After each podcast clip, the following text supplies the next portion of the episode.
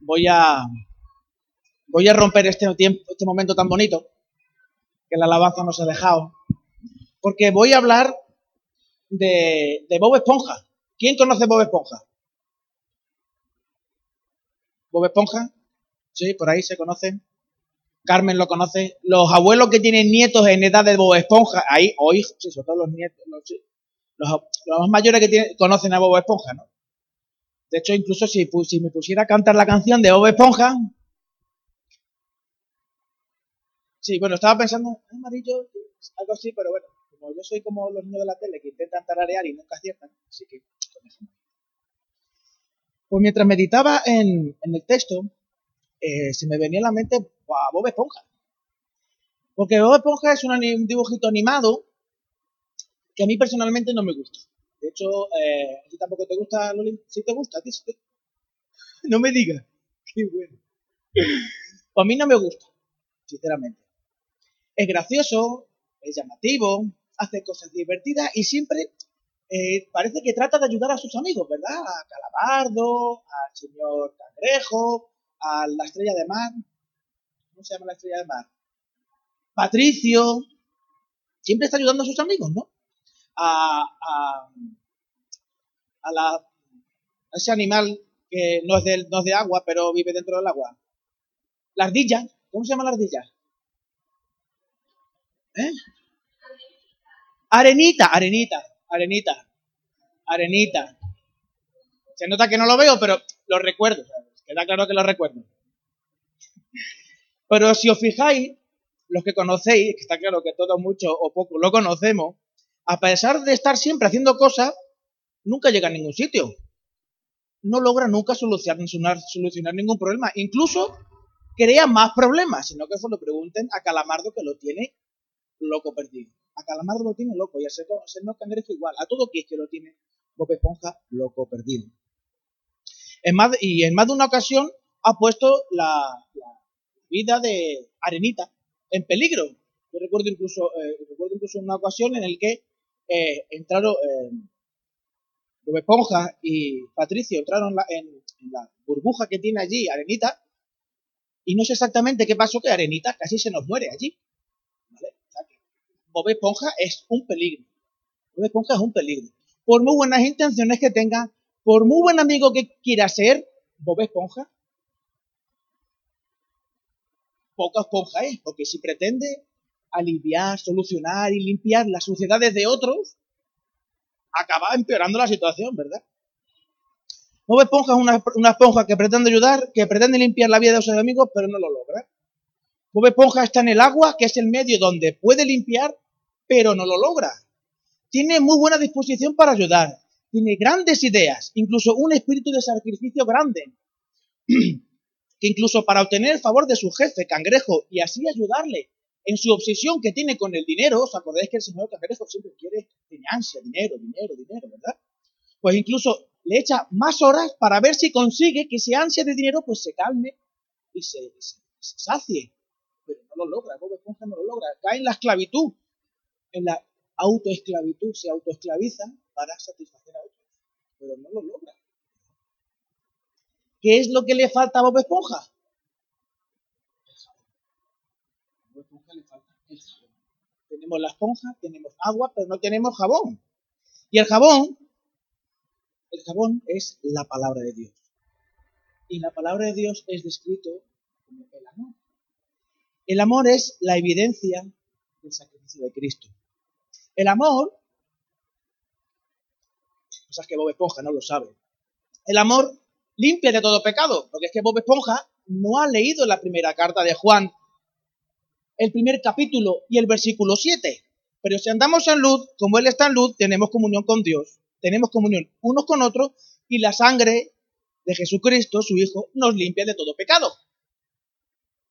El amor cubre multitud de pecados, primera de Pedro 4.8, y ante todo, tened entre vosotros ferviente amor, porque el amor cubrirá, limpiará multitud de pecados.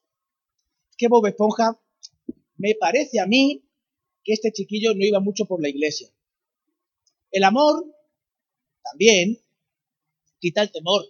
Primera de Juan, capítulo 4, versículo 18.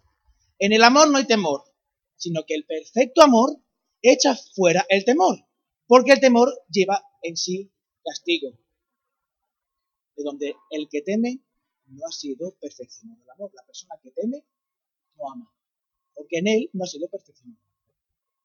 El amor alumbra la vida y quita los tropiezos.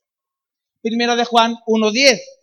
El que ama a su hermano permanece en luz y en él no hay tropiezo. O sea que yo no encuentro tropiezo en una persona que realmente me ama. El amor te despoja. El amor te abre. Te quita, te arrebata o te ayuda a darte cuenta del síndrome de Bob Esponja que podemos tener alguno de nosotros.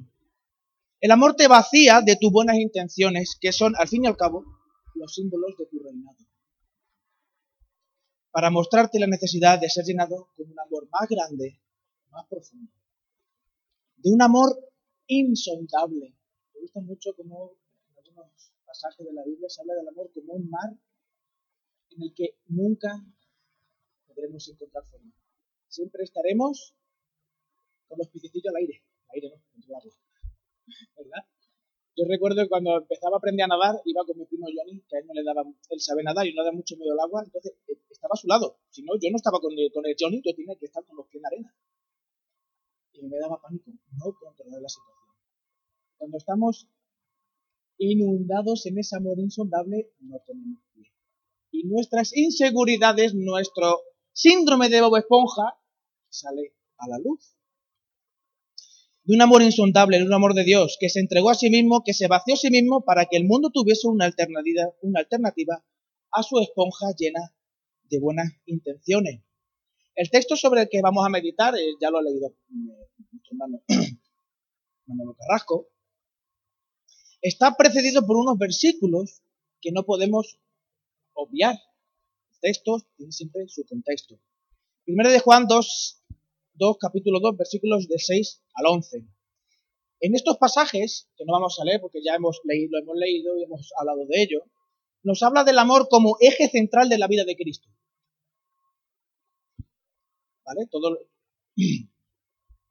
empieza hablando de Jesucristo que es nuestro abogado, que es Jesucristo el justo, y en el versículo 6, eh, no, mentira, en el versículo 6 dice que permanece, el que permanece en él debe andar como en él anduvo, y luego nos habla de ese mandamiento nuevo que es antiguo, pero que es nuevo a la vez, mientras lo vamos practicando. Pero el que aborrece, el, versículo 11, pero el que aborrece a su hermano está en tinieblas y anda en tinieblas y no sabe dónde va, porque las tinieblas han cerrado los ojos. Versículo 10, el que ama a su hermano permanece en luz y en el tropiezo. Textos de los cuales ya hemos ido hablando y meditando que la vida cristiana está diseñada, como hemos cantado y Pablo en su introducción lo ha dicho, yo no sé quién se lo ha revelado a él, porque yo no le he dicho nada. La vida cristiana está diseñada para ser vivida en comunidad. Si la palabra de Dios nos describe a la iglesia como un cuerpo, y cada cuerpo unido a su vez a otros miembros, es imposible ser cristiano si no formas parte de un cuerpo. Literalmente imposible aquel que se cree ser cristiano y no forma parte de una iglesia local, no es cristiano. Es la conclusión última que nos enseña la palabra. ¿no? Como el amor no está pensado para ser experimentado solas, ese amor que podemos experimentar es simple egoísmo. Lo mismo que el egoísmo nos habla de un ego hinchado, también tenemos la hepatitis que nos habla de un hígado hinchado por una enfermedad o la amigdalitis hinchada por una enfermedad. El ego nos duele y cuando nos duele se hincha. Lo mismo que cualquier parte del cuerpo cuando nos duele y se hincha por cualquier enfermedad. Los versículos del 12 al 17 nos hablan del contexto en el que ese amor se ejercita. Se entrena para más tarde llevarlo más allá de los muros de nuestra iglesia, los muros del local, que es el mundo. Si observamos detenidamente el texto, nos damos cuenta que los versículos del 12 al 14, vamos a leer otra vez, en estos versículos se encuentra la descripción de la comunidad. Aparecen palabras como hijitos, padres, y jóvenes. Vamos a leerlo. Os escribo a vosotros, hijitos, porque vuestros pecados os han sido perdonados por su nombre. Os escribo a vosotros, padres, porque conocéis al que es desde el principio. Os escribo a vosotros, jóvenes, porque habéis vencido al maligno. Os escribo a vosotros, hijitos, porque habéis conocido al Padre. Os he escrito a vosotros, padres, porque habéis conocido al que es desde el principio. Os he escrito a vosotros, jóvenes, porque sois fuertes y la palabra de Dios permanece en vosotros y habéis vencido al, al maligno. Parece esto un batiburrillo generacional en el que unos se aportan a los otros, unos se cuidan a los otros, unos se soportan a los otros. Claro, a los niños siempre envían Los míos no, pero siempre los otros. Pues todos tenemos un, espacio en el que todos nos tenemos que soportar, ¿no? Los unos a los otros, unos se enseñan a otros, ¿verdad? Y podemos entrar en un largo etcétera que la palabra de Dios nos enseña con el término unos. Cuando Juan, cuando Juan escribió su carta, posiblemente a la iglesia de Éfeso, no tenía ninguna foto delante de él. Para Marcos. Marcos. Posiblemente no tenía ninguna foto de la, iglesia de Éfeso delante, de él. Aunque, eh, no sé, normalmente los que escribimos, incluso aunque escribimos, escribamos un WhatsApp, nos imaginamos, a la vez que vamos escribiendo, nos imaginamos la cara o las caras de las personas a las que va destinado.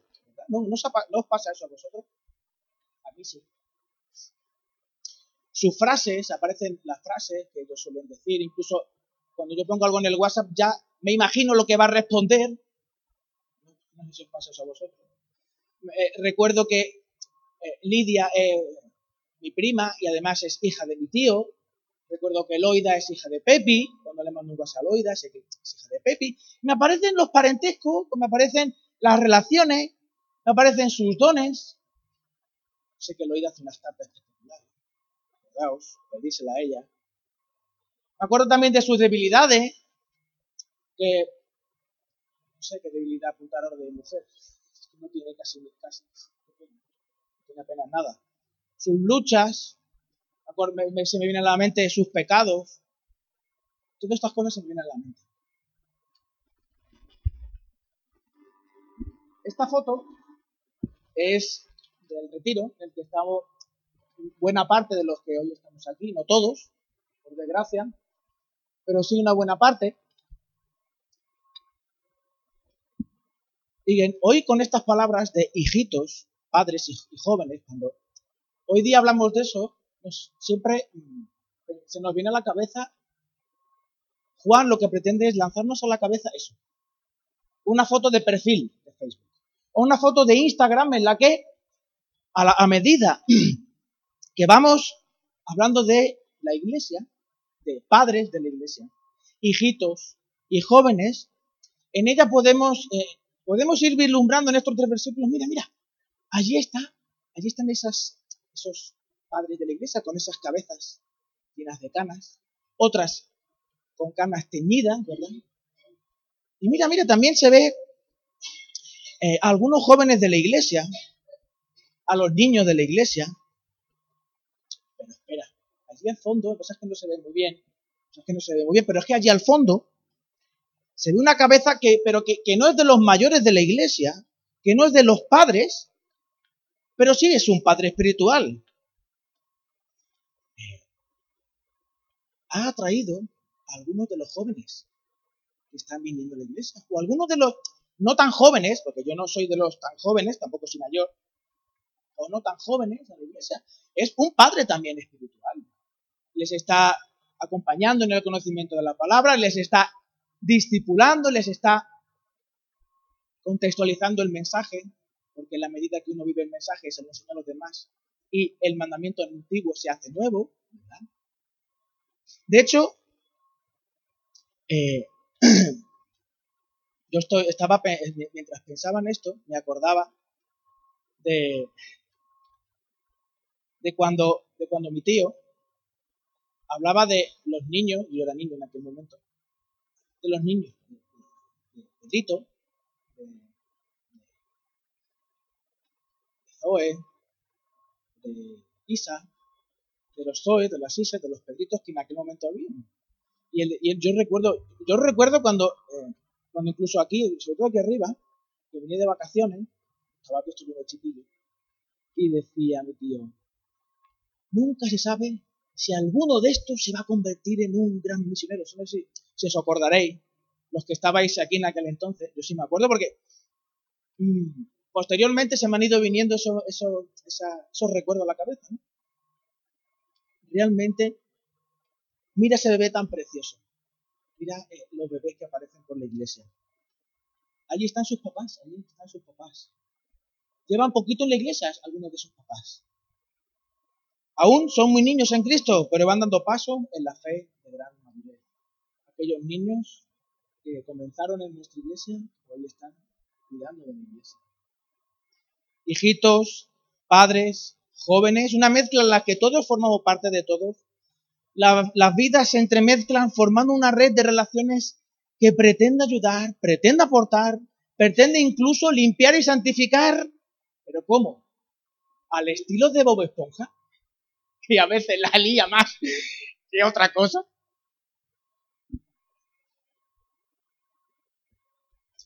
Os he dicho que si prestamos atención veremos que Juan describe en estos versículos a la iglesia. Pero si nos acercamos un poquito más podemos observar que en el original el hijitos del versículo 12 con el hijitos del versículo 13 no son la misma palabra. El hijitos del 12, voy a decir el palabra en griego, para que veáis la diferencia. El, versículo, el, hijitos en el capítulo 12, en el versículo 12 es tecna, y en el versículo 13 es, eh, el versículo 13 es paidía, paidion, paidía, paidion, hijo, niño también. Tecna y paidion. Hijitos, hijitos.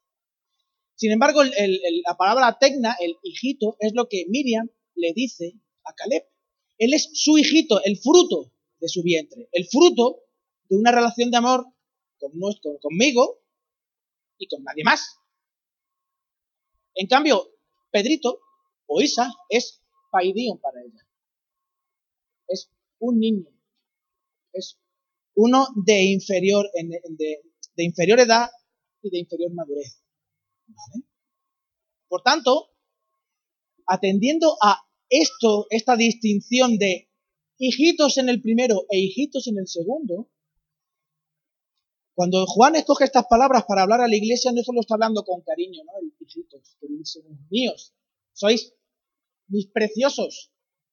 Lo, lo que está indicando es la verdadera naturaleza de la comunidad. La iglesia no es solamente una reunión de personas con profundos lazos relacionales. Yo aquí con, toda esta gente casi podría decir que son mis padres y, algunos que son coetáneos conmigo podrían decir de mis padres que casi son sus padres. No es una relación de una, institución con profundos lazos relacionales de autoayuda. La iglesia es la comunidad formada por todos aquellos que han sido engendrados no solo, la iglesia no es un lugar donde yo vengo y me echan la mano, me animan, me sonríen cuando vengo, me dicen, ánimo Rubén, que tú puedes, que tú puedes predicar bien hoy. La, semana pasada, bueno, pero hoy lo puedes hacer mejor. Has estudiado, has orado, venga, ánimo, no es un lugar donde te dan palmaditas en la espalda o te echan encima. No, no, no, es eso. La iglesia es la comunidad formada por todos aquellos que han sido engendrados, tecna, fruto del vientre, hijitos. Dicho de otra manera, la iglesia está formada por las personas que han sido paridas por Dios. Las personas a las que Dios mismo le ha, ha dado a luz. Son seres humanos que con cada paso de fe son más humanos. Pero ¿cómo podemos ser más humanos? Cristo nos despoja de todo aquello que nos deshumaniza para conducirnos a ser cada vez más como Él, el absoluto y único ser humano que ha pisado la tierra. Primera de Juan 1.9. Si confesamos nuestros pecados, Él es fiel y justo para perdonar nuestros pecados y limpiarnos de toda maldad. Filipenses 1.6. Pablo estaba convencido de esto. Que el que comenzó la buena, la buena obra en vosotros la perfeccionará hasta el día de Jesucristo.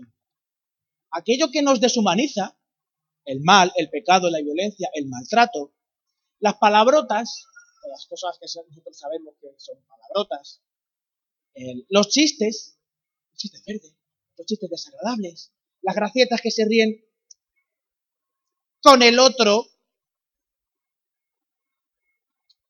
el miedo, la ansiedad, la pornografía, el amor al dinero, el, idolatrar al ser humano, el valorar más la opinión que los demás tienen de mí que lo que Dios dice de mí, en muchas ocasiones se nos vende como símbolos de nuestra humanidad. ¿Os acordáis de aquel anuncio que decía, creo que era de un anuncio de bebida energética? Decía, el ser humano es maravilloso, ¿no? Eso os acordáis de eso, a mí siempre me llamó mucho la atención. Sin embargo, Juan nos indica que todo esto que nos deshumaniza, aquí está la fuente, que por muy buenas intenciones que podamos tener, solo salen desastres, como lo que le pasa a Bob Lo que nos deshumaniza es lo que a pesar de nuestras buenas intenciones, provoca desastres. El amor al mundo y a las cosas del mundo, lo que viene diciendo a partir del versículo 15, nos habla claramente de cuando el síndrome de Bob se mete en la iglesia, comienzan a verse evidencias de decaimiento espiritual. Esto que nos deshumaniza cuando se mete en la iglesia, se, ve, eh, eh, se evidencia en eso, en el, decaimiento espiritual. Y uno de ellos, que a mí me parece muy evidente, en la iglesia en general, es la apatía. Ya no hay ganas de congregarse. Ya no hay ganas de hablar del amor del Señor a otras personas. No hay valentía, no hay, no, hay, no hay denuedo, ¿no? Como dice en el, libro de Hechos. La iglesia ya no tiene denuedo, ¿no? Para afrontar el desafío de andar como Cristo anduvo. 2, 6. El que dice que permanece en él debe andar como él anduvo. Sabes que tienes que leer la Biblia. Pero es que no te sale. Es que no te apetece. El cuerpo no te lo pide. Y cuando la lees, ya no te sabe a pan recién hecho, te sabe a un puñado de césped reseco y lleno de tierra. ¿A eso voy a leer la Biblia? A encontrarme peor que... Y comienzas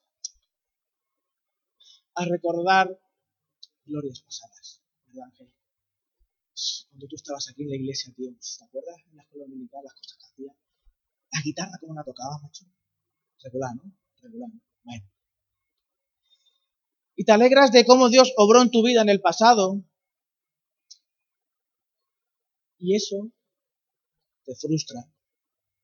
Eso te apaga. Y eso te tiene la boca de cierto sabor amarguito. Porque ya no las, ya, ya en el presente, no me gusta el presente, me recuerdo el pasado te vuelves también cada vez más insensible al pecado. Ya no permites que tus ojos, que tu boca, que tus manos vean, toquen y digan cosas que sabes que no responden con la naturaleza de un parido de Dios. Ya no te pecado. Con, con, con el tiempo la iglesia se convierte en la culpable de todos tus problemas. Yo lo he hecho te falta gracia para los hermanos, el amor por los hermanos decae, el amor por los perdidos decae, el amor por Dios decae. Y pueden haber conatos de buen comportamiento, por lo que percibes ¿no? en, en ti mismo, en los demás, como meros esfuerzos pedagógicos más que una verdadera transformación interior. Intentas hacer las cosas bien, intentas eh, como en el pasado las cosas yo las hacía de esta manera, voy a intentar hacerlas igual, a ver si el resultado es igual. La pedagogía es como un tutor en jardinería. No cambia la naturaleza del árbol. Lo endereza, le ayuda a estar en equilibrio, lo educa, lo pone bien, le ayuda a que las ramas tengan su, su, su extensión adecuada. Pero un olmo no sé qué fruto da, pero uno no da nada, ¿verdad? Da unas semillas. Bueno, el olmo seguirá siendo un olmo, no dará peras. Tú, tienes, tú puedes tener un olmo con Manolo, con, con Manolo Lanza. Tú ves un olmo ahí, tío, no tiene una gota de grasa. Puro músculo. Pero Manolo seguirá siendo Manolo.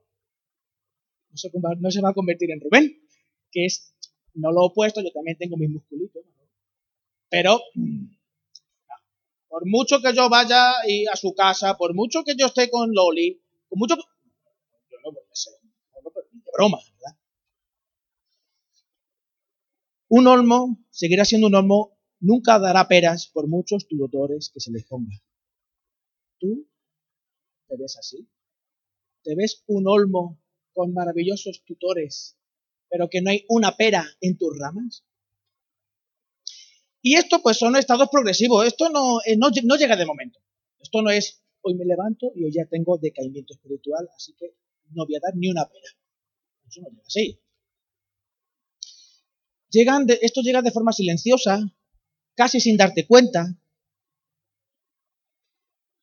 ¿Entiendes que a pesar de ser una persona engendrada por Dios, de haber sido renacido, de haber entregado tu vida a Cristo, de haber recibido y aceptado su regalo de salvación, estás en esta situación de decaimiento, de ser, no sabes si soy una pera, si soy un horno, soy un horno, tengo. Pero no dudes en esta mañana, si eso está en ti, de acercarte al Señor que es fiel y justo, que te perdona de todo pecado y te provee la oportunidad de realmente ser transformado. Un horno, todo un milagro. Todo un milagro. Ayer eh, ve preparando la canción. Ayer, eh, escuchando a, Alex San Pedro, estuvimos en un concierto, eh, me, es un vídeo también, me parece, ¿no? Con la letra y tal. Por eso, por eso, yo espero que se escuche, yo creo que sí. Si no, tendré que cantarla yo y va mal, va a ir muy mal. Eh, se cantó esta canción en el concierto de Alex San Pedro y me pareció muy, muy reveladora. Me pareció una canción muy reveladora de una realidad espiritual que quizás eh, todos nosotros tengamos en mayor o menor medida. Como la letra se ve, yo creo que se va a ver y se va a escuchar, espero. ¿Lo habéis oído? Lo repito. Vale, no, no, tranquilo. Si no va a seguir pronto, no lo repito más.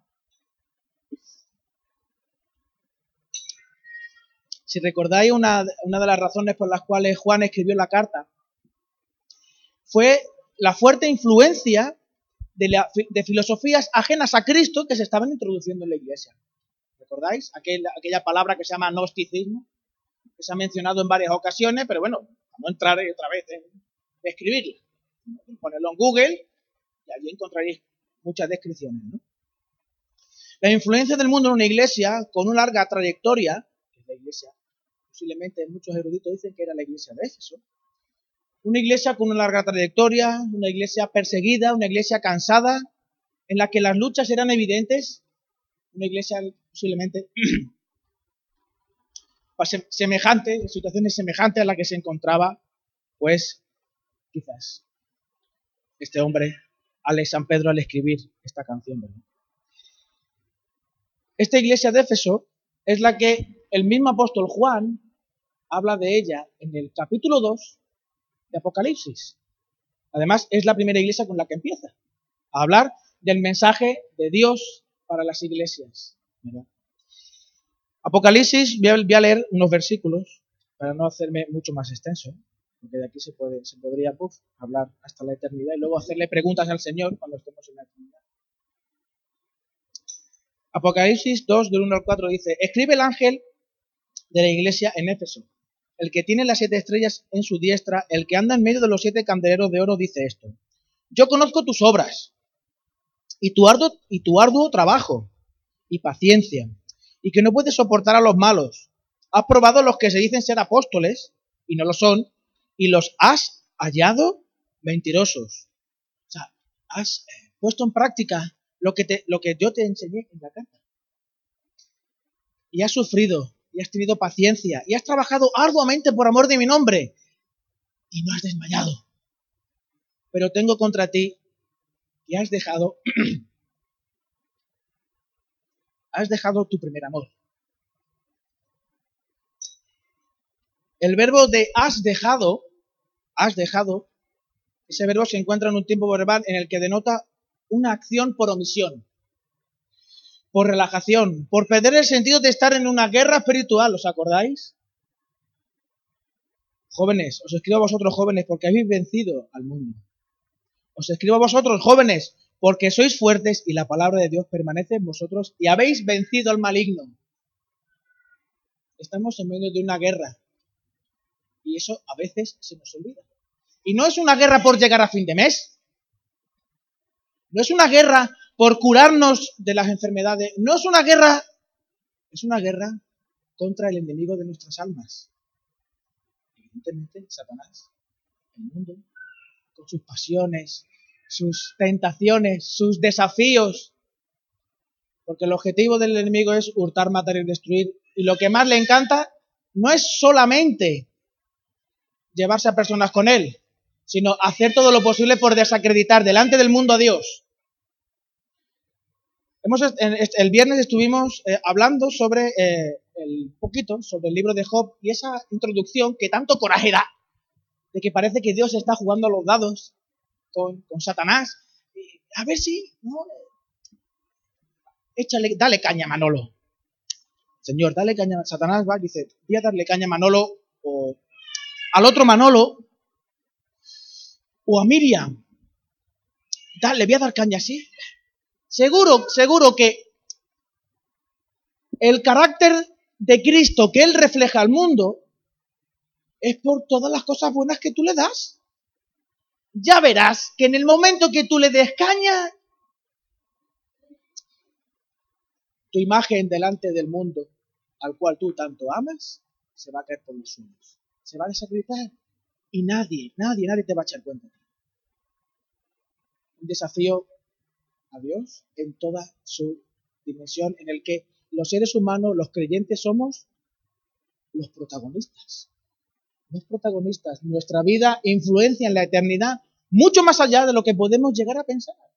Por eso Pablo, Pablo dice en la, carta a los, a los Efesios, precisamente, en la carta a los Efesios, que la Iglesia da testimonio de Cristo a los principados y potestades del universo. No solamente damos eh, testimonio a las personas como ayer, personas no creyentes en San Lucas, damos evidencia de que Cristo vive y de que Dios es bueno en medio de un universo que constantemente está desafiando a Dios a través de nosotros. Dios se autolimita para y se arriesga a confiar en nosotros su imagen, para que podamos llevar su carácter al mundo.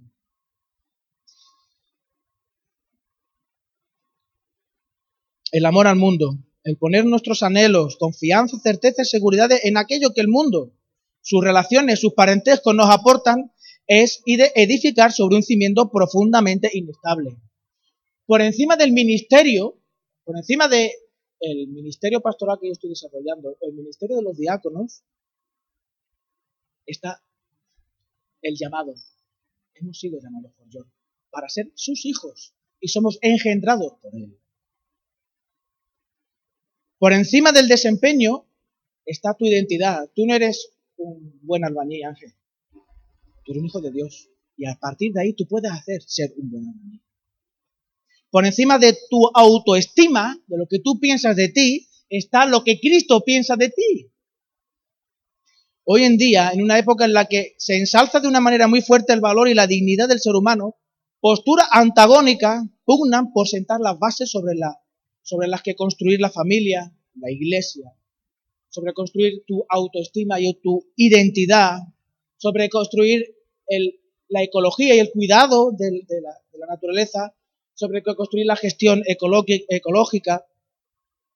Mientras históricamente nuestra sociedad occidental ha entendido que la dignidad del ser humano venía dada por esta categoría de ser creados de Dios, ser hijos de Dios, en la actualidad esto cada vez se entiende menos así. En la, actualidad se asume que nuestra dignidad viene dada por el que está por encima de nosotros, pero no de forma impuesta. Lo elegimos nosotros de forma democrática. Esto a su vez tiene dos tendencias claramente marcadas. Este concepto de que yo decido sobre qué reside mi dignidad. Desde un ángulo menos religioso, la, la dignidad se sustenta sobre la conciencia de ser simples seres humanos, y simples entre comillas.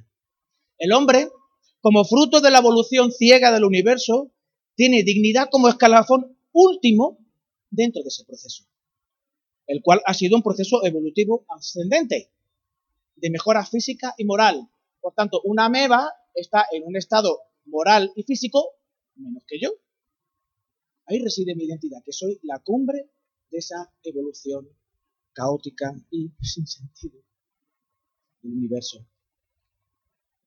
Desde un ángulo más religioso se considera que Dios es un todo en lo divino, del que todos, hombres, mujeres, animales, plantas y resto de todo lo existente y creado, todo lo material, formamos parte. Todos formamos parte de Dios, por tanto, todos somos Dios. Ambas posturas nos ayudan a reafirmarnos en nuestra dignidad, pero terminan resaltarnos de forma desmedida el valor del ser humano como de la naturaleza. Aunque busca ser una forma de paliar los abusos que se están realizando, hombre, desde el ámbito menos religioso, dice, si todos los seres humanos somos iguales, porque todos tenemos la misma dignidad porque procedemos de la misma meba, pues entonces todos somos iguales, tenemos que cuidarnos. Tenemos que cuidarnos porque la, si no, no se perpetúa la especie. Y desde el otro ángulo, como todos somos Dios, no nos podemos hacer daño los unos a los otros. Semejante confusión no deja de introducirse en la iglesia hoy en día. Por eso, nuestro Señor no cesa de indicarnos que lo que nos demuestra que tenemos nuestros afectos bien centrados en Cristo es su amor. La conciencia de estar en una lucha contra el mundo y que la palabra de Dios es nuestra arma. La canción de Alex San Pedro, yo cuando la escuchaba, en, en algunas partes yo me sentí identificado. ¿Tú te has sentido identificado en alguna parte de la canción? ¿En toda la canción? Hay cosas que a mí me han llamado mucho la atención. ¿no? Eh, tenemos grandes recursos, pero ya el cojo no anda, ¿no? Como Pedro me, comentaba antes. El, cojo no anda. El cojo ya no, va, ya no baila. ¿Vale? Tenemos todo. Tenemos libertad, tenemos seguridad, nadie nos va a echar de nuestra casa. Tenemos sustento para nuestras familias, tenemos lo necesario. Y el cojo no baila.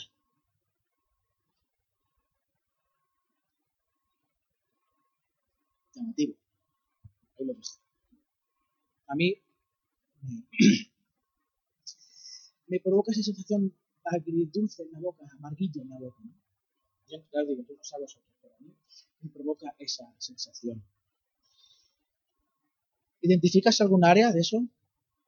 El que ama a Dios, ama a la iglesia de Cristo. Porque Cristo se entregó por ella y la ama tan profundamente que sería una insensatez no amar lo que Cristo ama.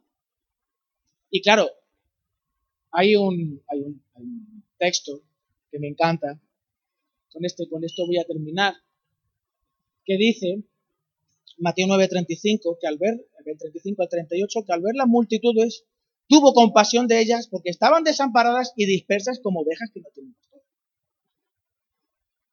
Fuera de nuestros muros hay no sé cuántas ovejas que pertenecen a este redil. No sé cuántas ovejas hay fuera de este redil que pertenecen a este redil. El Señor lo dice. Entonces dijo a sus discípulos, la verdad, la vida es mucha, la mies es mucha, mas los obreros son pocos.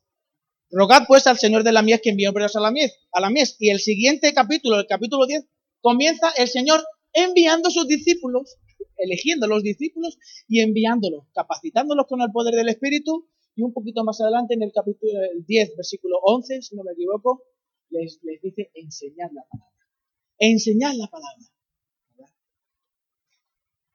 La pasión por Cristo da como fruto amor por la iglesia en su totalidad. No solo por los que están aquí, sino por los que están allí y son de aquí. Por eso Cuando el, apóstol, cuando, cuando escribe a vosotros padres, porque conocéis al que es, el, al que es desde el principio. Os escribo vosotros, jóvenes, porque habéis vencido al maligno. Os escribo vosotros, hijitos, porque habéis conocido al Padre. Os he escrito a vosotros, padres, porque habéis conocido al que es desde el principio. Os he escrito a vosotros, jóvenes, porque sois fuertes y la palabra de Dios permanece en vosotros y habéis vencido al maligno. Rogamos, Señor, porque envíes más padres a yo recuerdo de manera muy significativa para mí personalmente como creyente, cuando en el campamento de la Arcada, ¿os acordáis? Cuando yo vine de Misión Posible 2 y me fui a la Arcada y luego volví con aire de grandeza, ¿os acordáis los días que estaban aquí? ¿Os acordáis? El tuve de la si se acuerdan. Tenía razones. Yo no sé si os lo he comentado, pero eh, nunca en mi vida había visto yo la conversión de una persona, y menos por mi testimonio. Pero en aquel campamento, un chico de los que yo, eh, los que yo tenía, que todos eran chicos que no eran cristianos, que no eran creyentes, uno de ellos se convirtió mágicamente. Mágicamente en el sentido que yo no tengo ni idea cómo sucedió. Pero enseñando la palabra, compartiéndola a través de las dinámicas del campamento. Un chico se convirtió y oramos juntos una noche. Para mí fue como decir, ostras, esto es verdad. O sea, la gente se convierte. No, no soy yo cristiano porque paranoias mentales, herencias y demás, no, no. Esto es verdad. La gente se convierte. Soy un padre. Soy un papá. ¿Cuántos ¿Cuántos? ¿Alguien? ¿Eres consciente de que se haya convertido con tu testimonio? ¿Has compartido el Evangelio con alguien de tal manera que el Señor te ha dado la gracia y el regalo de poder ver cómo una persona ha conocido al Señor a través de ti y te ha convertido en papá? Porque potencialmente somos papás y mamás. Ir por toda la tierra publicando mi mensaje, hacer discípulos, cuando en el momento que haces discípulo te conviertes en maestro. O sea que cuando eres hijo, te conviertes en papá. La pasión por el Señor. La mejor y único antídoto para salir de la iglesia, convertirnos en sal, pasión. Pasión por el Señor. Es lo único Podemos entrar en mil estrategias, mil eh, clases de escuela dominical, podemos entrar en mil herramientas pedagógicas que al final terminan siendo meros tutores para tener ciudadanos y ciudadanas rectos y rectas. Si quieres y aceptas el desafío de apasionarte por el Señor, si te reconoces que en algunas de sus facetas de la canción estás tú ahí, no salgas de aquí. Sí, decirle Señor, Señor, perdóname. Señor, ayúdame. Señor, te necesito. Que las canciones que hemos cantado al principio, de hecho, no sé si están ahí.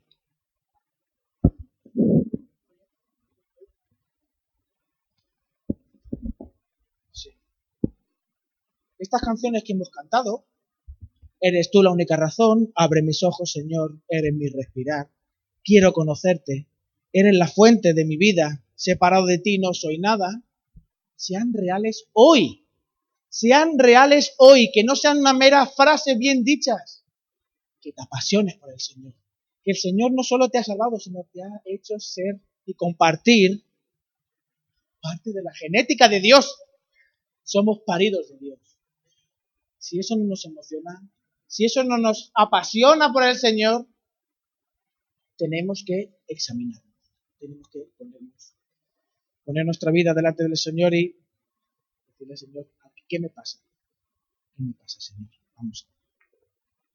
Señor, te damos gracias por poder disfrutar de este mensaje que durante tantos siglos ha sido de ánimo, Señor, y de exhortación, de examen, y de aliento a tantos hermanos nuestros a lo largo de la historia, Señor.